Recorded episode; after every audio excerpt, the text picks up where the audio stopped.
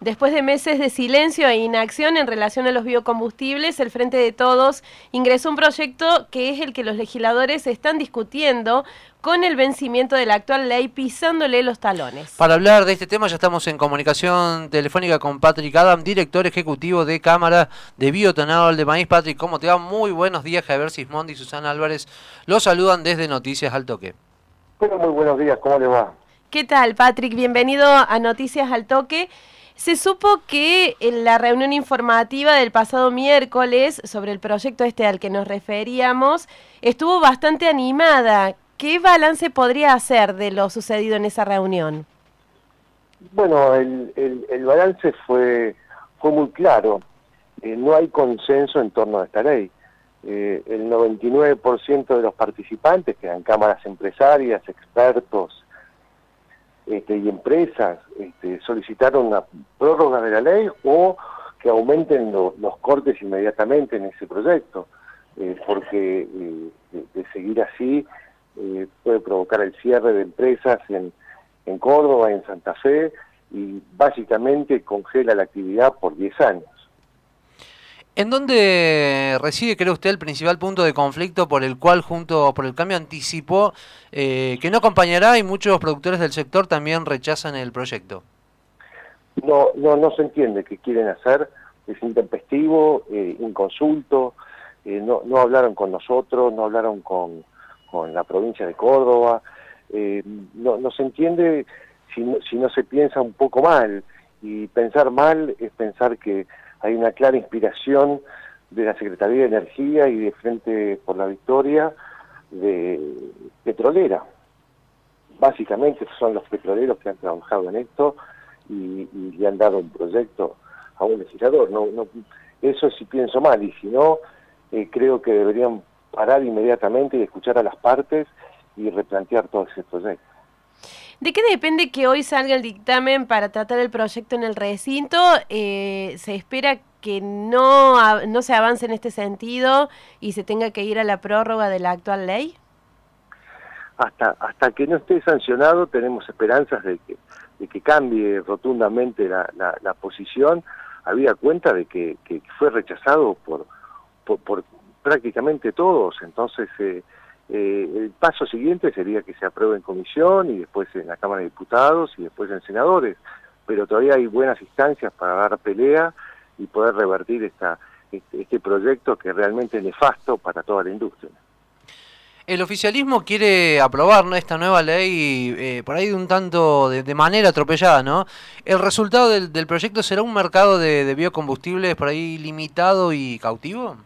Y baja los cortes, entonces Hoy se mezcla el 12% de la nafta eh, eh, con bioetanol y lo quieren bajar a 9 y quieren que esa baja la pague el bioetanol de maíz, que es justamente el que hacemos en Córdoba. Entonces, eh, a nosotros nos deja con un uso de capacidad instalada del 40% en promedio y algunas empresas al 25%. son, son cuatro meses al año que funcionaría la, las plantas las lleva directamente a la quiebra. Eh, y lo mismo hacen con el biodiesel, lo bajan del 10% al 3%. Entonces eh, es absolutamente inconcebible. Recordamos que estamos en comunicación con Patrick Adam, director ejecutivo eh, de la Cámara de Bioetanol de Maíz. Patrick, esto, este proyecto que han presentado, ¿beneficia en un punto a los de caña de azúcar en relación a los que producen bioetanol a partir de los derivados del maíz y a qué atribuyen esto? Es discriminatorio. Eh, todo el ajuste que, contiene este, este, este, plan, porque es un plan de ajuste, eh, recae sobre el etanol de maíz y al mundo del petróleo lo mantiene con, con el mismo volumen e incluso si llega a haber volumen suplementario eh, lo proveerían ellos. Ese, no, tampoco entiendo esa parte eh, no, no, no, es tan malo el proyecto que es difícil explicarlo realmente. Eh, meses atrás usted eh, acercó ¿no? al gobierno un anteproyecto consensuado por los por el sector, pero el oficialismo ignoró este anteproyecto. A grandes rasgos, ¿qué, qué es lo que están proponiendo?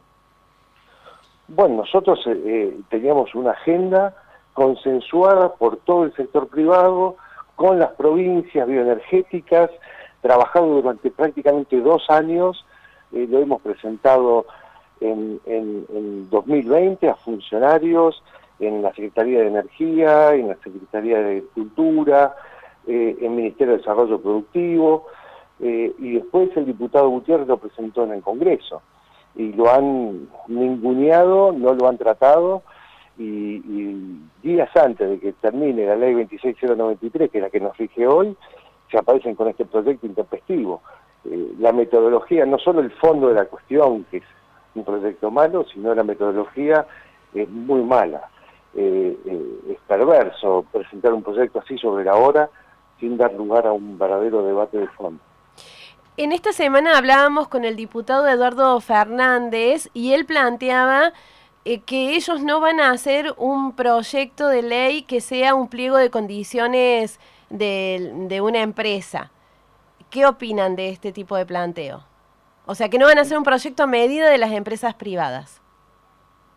No, pues yo, eh, acá lo que se pide es que se legisle para un sector, y el sector es de empresas privadas eh, consultar a las empresas es lo de menos que se puede hacer para entender al sector, porque acá el, fondo de la cuestión es que creo que no entiende los beneficios ambientales, sociales, económicos, regionales que aporta el biotanol. Por lo tanto, consultar a las partes privadas lo hacen, se, tiene que hacer y después legislar para encontrar el mejor proyecto para el desarrollo del país. No necesariamente tiene que ser lo que dice eh, eh, el sector privado, pero sí hay que tomarlo en cuenta, como hay que tomar en cuenta las provincias, y que yo sepa las provincias este, no es sector privado. Y ese es un proyecto que habíamos hecho que combinaba las dos cosas y de ahí su riqueza y de ahí su inteligencia. Nosotros habíamos planteado una agenda de crecimiento para aumentar los cortes eh, y desarrollar los biocombustibles en toda la Argentina. Patrick, ¿usted cree que habrá posibilidad de encontrar un consenso en la cual se puedan beneficiar tanto los sectores eh, vinculados con los biocombustibles? ¿Usted cree que, hay posibilidad de eso? Eh, mientras hay vida y esperanza, sí que estamos luchando por eso. Eh, somos gente de diálogo, siempre nos prestamos al diálogo y somos gente racional, racionales, con, con, con argumentos y muy seguros de lo que estamos planteando. Por lo tanto, pensamos que la razón se va a imponer eh, antes del final de esta ley.